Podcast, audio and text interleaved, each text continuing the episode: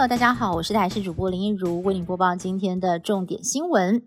陆军经传火箭弹伤人，新竹湖口陆军五四二旅的北侧训练中心，二十三号清晨，一名未爆弹小组林姓士官实施三十五公里训练弹射击前检查，火箭弹却突然急发，尾焰灼伤了他的左下腹部，所幸送医之后没有大碍。只是陆军六军团半年之内已经发生了三起爆炸意外，这次为何又发生意外，还有待军方理清。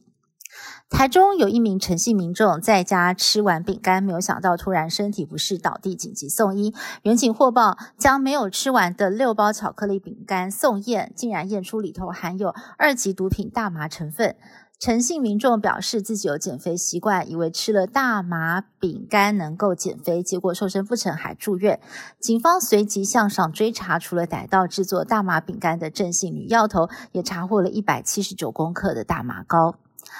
蓝白锅五巨头合体同框，侯友谊、朱立伦、马英九、郭台铭、柯文哲在君悦饭店上谈判桌，一开始谈就谈得不愉快。郭台铭先是不满蓝营毁约，是说原来说好是侯友谊一个人要来，没想到又来了朱立伦跟马英九这两位不速之客。接着侯友谊出奇招，公开念出了柯文哲早上给他的简讯内容，谈到柯文哲说要给郭台铭一个退选的理由，让柯批不满回呛说。这种公开念简讯是名嘴侧翼的行为，双方唇枪舌战，僵持不下。到了六点半，最后双方是不欢而散。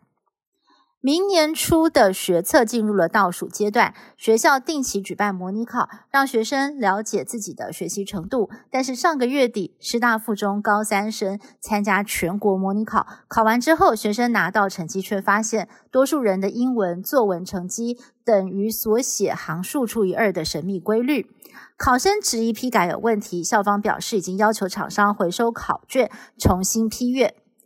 人工智慧开发公司 OpenAI 上演了宫斗剧，执行长阿特曼遭开除后又回国，反映出加速人工智慧发展以改变世界的激进派，跟衡量 AI 对社会冲击的保守派之间两大阵营理念的基本差异，更凸显了 AI 人工智慧是否会威胁到人类生存的问题。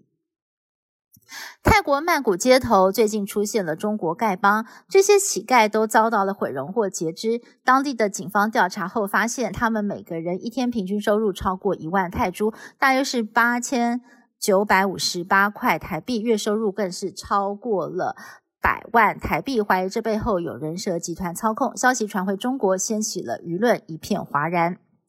以上新闻是台新闻部制作，感谢您的收听。更多新闻内容，请您持续锁定台视各界新闻以及台视新闻 YouTube 频道。